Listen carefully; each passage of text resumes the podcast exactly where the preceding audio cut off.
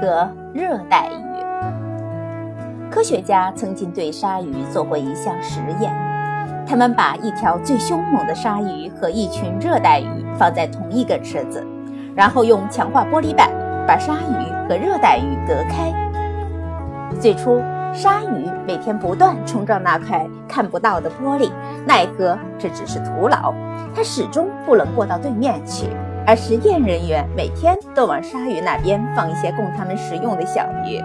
但鲨鱼仍不停地往玻璃板上撞，甚甚至撞得头破血流，试图游到热带鱼那边。可每次当玻璃板撞裂的时候，实验人员一急就换上一块更厚的。这样反复多次，鲨鱼再也不去撞玻璃板，安心是它这边的鱼。实验的最后，工作人员把隔在鲨鱼和热带鱼中中间的玻璃板取走。奇怪的是。鲨鱼并没有游向热带鱼那边，甚至鲨鱼这边的小鱼游到热带鱼那边，鲨鱼都立刻停止追逐，说什么都不愿意过去。很多心灵中也有无形的玻璃，让他们不敢大胆表白自己的观念，或者在挫折面前也采取一朝被蛇咬，十年怕草绳的态度。